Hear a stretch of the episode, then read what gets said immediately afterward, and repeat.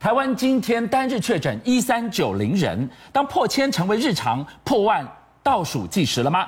你能不能想象台湾单日十万人确诊会是什么情况？按照陈时中部长说，六月底会见到曙光。如果从集体免疫的角度来看，六成人口染疫才是门槛。这样去推估的话，五月之后，得出单日确诊得高达十万人才赶得上集体免疫的目标。台湾准备好了吗？我们首先最担心的是十二岁以下的小朋友疫苗怎么办？政府说可以打半剂的莫德纳，现在就有货，立刻被家长骂翻掉。到底是政府便宜行事，还是家长太挑剔？今天林世璧医师来到现场，为我们好好来说明。各位，我们先这样讲，今天的数字一三九零已经完全境外移入，跟本土的病例来讲不能比较了。换句话说，就像我们前几天所讲的一样，这一个扩散链已经在国内扩散开来了。我们要面对现实，当破千变成日常，接下来的破万离我们不远了吗？那到底台湾要感染到多少人才是我们能承担的？哎，我们先这样讲，这个分成好几种理论。所谓的 herd immunity 啊，在国外的计算是六成到七成，台湾如果算六成的话，有一千四百。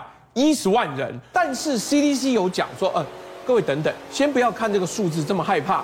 我们规划的呢是台湾百分之十五的人染疫，那三百四十五万人染疫，嗯，这是我们的基本防疫规划。是，所以如果用这样子的推算哦，疫情在六月底有机会见到曙光的话，请注意，见到曙光不代表结束。而是那个趋势开始趋缓，就是我们会看到一个往上走，再往下走的那个波段的话，稍稍用整个数学模式去推广一下，推算之后，等于四月进入五月的话，一天会有十万人确诊。所以当阿中部长说出了六月底希望能见到曙光，什么时候能见到曙光？达到集体免疫的门槛，是大家都有抗体了，我们可以脱掉口罩了。但问题是，你如果要达到集体免疫的话，会有六成的人感染。我们要赶到那个目标的话，五月一天十万人感染呢，我们才可以赶到那个目标。俊孝，我要先讲哦，他的意思绝不是五月的时候就可以感染到一千四百万或是三百万，而是所有的感染会有一个峰值，达到了峰值之后。然后要开始慢慢往下降，我们的医护人员，我们的整个管道可以松一口气的时候，目前的推估是六月底有可能达到峰值，是，并不是那个时候已经达到一千四百万人的时候，我们现在眼前大概还有两到三个月会是每天攀升的感染人数。林医师今天晚上呢，也请你来帮我们解答一下，因为现在政府已经说了，呃，小朋友的疫苗我们有，现在就有货，就来打莫德纳。打半剂莫德纳，家长跳脚了。那现在他就要问说：哎，有货给你打，你也跳脚，是你这些家长实在是太难伺候了吗？还是政府便宜行事？反正我库存有什么货，我就给你打什么。我们该怎么来看待儿童疫苗这件事？目前 BNT 这个儿童疫苗，它在全世界哈，美国大概去年十一月就过了，所以全世界非常多施打的经验，所以它有很多安全性的报告。那莫德纳就比较晚。哦，莫德纳在美国，因为它比较晚，它其实有一点像放弃美国市场，它就没有在青少年或是儿童送 FDA 了。那可是它在很多国家，像今天我昨天也有整理哈，欧盟、英国、澳洲、加拿大，其实你看都是最近，对，它最近开始可以在这一些地方的儿童施打。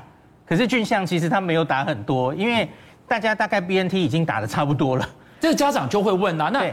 我可不可以也跟美国同步呢？美国它唯一核准的是 BNT，那我想给我们家的孩子打 BNT，你为什么要塞给我莫德纳？他是大魔神呢。来，我们来看一下下一张哦。这个 BNT 因为它已经大量施打，所以其实这一篇大概三月的时候，纽约有出一篇哦。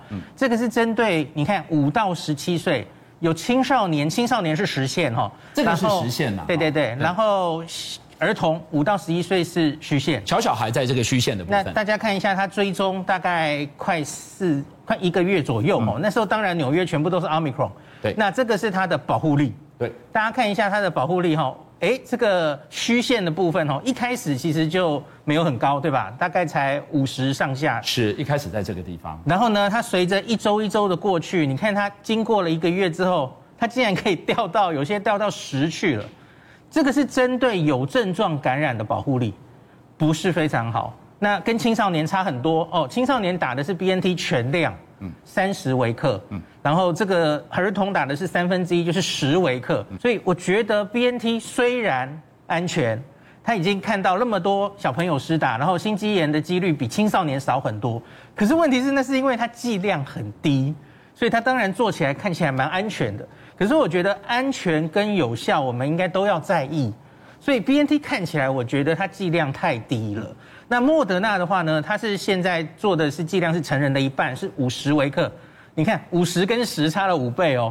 虽然不一定可以这样直接的比较，那可是莫德纳现在缺的就是，我们只知道它综合抗体做出来不错，可是它还没有像 BNT 一样有这种在真实生活中已经秀出来它的保护力有多高。临时。问一个最关键的问题，我的 BNT 还没买到，Novavax 也还没买到，现在库存里就有莫德纳，对，要不要让孩子打莫德纳呢？首先第一个问题是，我觉得我不一定觉得所有的孩子都一定要广泛的施打新冠疫苗，因为他们其实重症的几率，特别是五到十七岁，几率非常非常低哈。那像这次出事的是两岁，零到四岁，其实致死率会稍微高一点。那那里考虑打，我觉得 OK，可是那个疫苗目前还没有批准嘛？哦，好，儿童我觉得，因为如同我呈现这个效果不一定太好。那儿童本来重症几率就不高，我们知道现在疫苗是防重症的，所以我个人会觉得可能可以考虑，像是莫德纳打这么高的剂量，哈，的确如同很多家长担心的，他发烧的几率大概是四分之一，哦，四分之一都会发烧哦，有一点太高了哦。最后临时来告诉我们，当破千变日常。破万可能也是最后倒数，很快见得到。两年多来，我们一直被灌输的是清零的思维。现在政府一下子要我们跟病毒共存，我应该怎么面临这个全新的战场？很多专家都在估计，也许估计之后几个月，我们可能会有上百万的人感染。当这种时候，我们要怎么样轻症做有效的管理？你假如还是让所有的人都隔离这么久？那那你很可能社社会会遭到非常大的限制。我觉得你现在要关注的是保护我们的老人家。你万一有人感染了，我们不要传给老人家。大家在乎的老人家，赶快去打好疫苗，给他完整的保护之后，我觉得即使案例再多，你已经做好保护，三剂疫苗打完，你的家人都都打完了吼。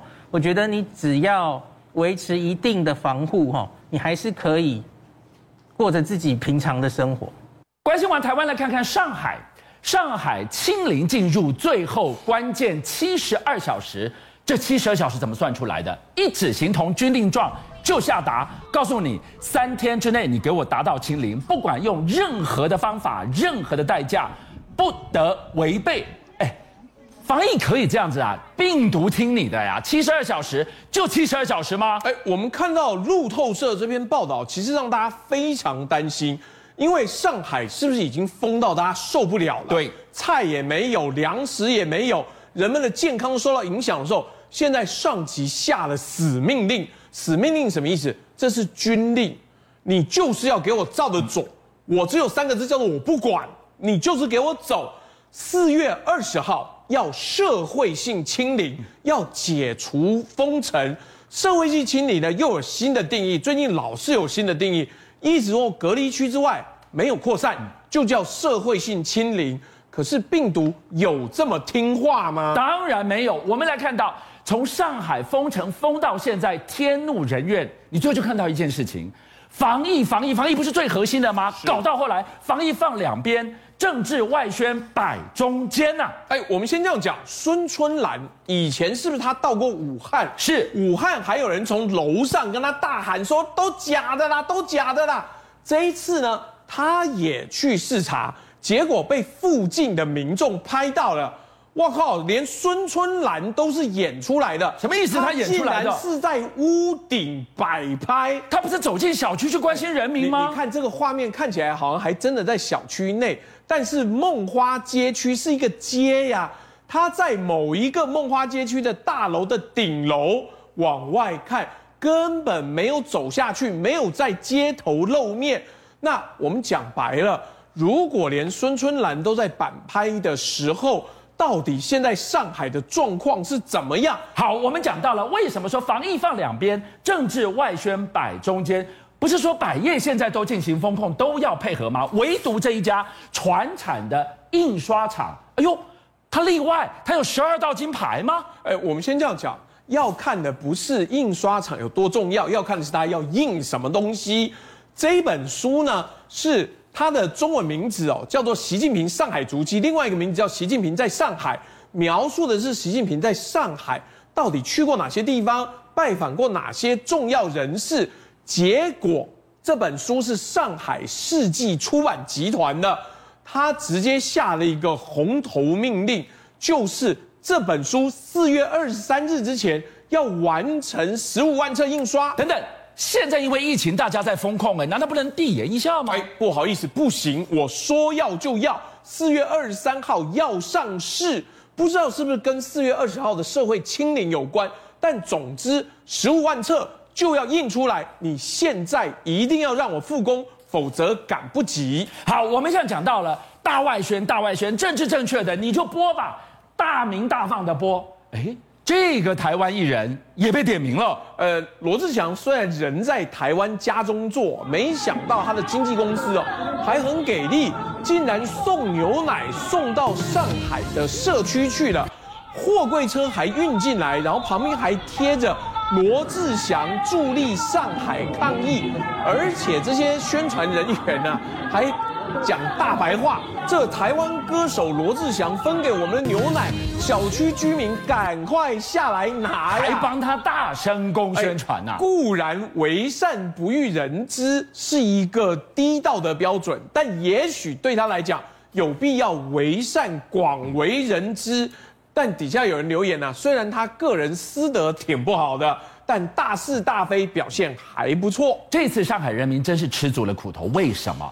封控的苦，解封的也苦，为什么买不到足够的最基本的这个菜呀、啊、米呀、啊，抢啊怎么办呢？哎，我告诉你，抢啊怎么办？望梅止渴有没有听说？央视直接给你来一个拍摄，说哎，我上海的超市丰衣足食，什么东西都买得到。你看这个画面，上海的民众看得超生气的。他说明明真实状况是这个样子，没有人，怎么上海？这样子的状况之后，央视给我拍出来，人熙熙攘攘，在超市里面，大家好像都做的很好的样子，这到底哪里来的画面？邀请您一起加入五七报新闻会员，跟俊相一起挖真相。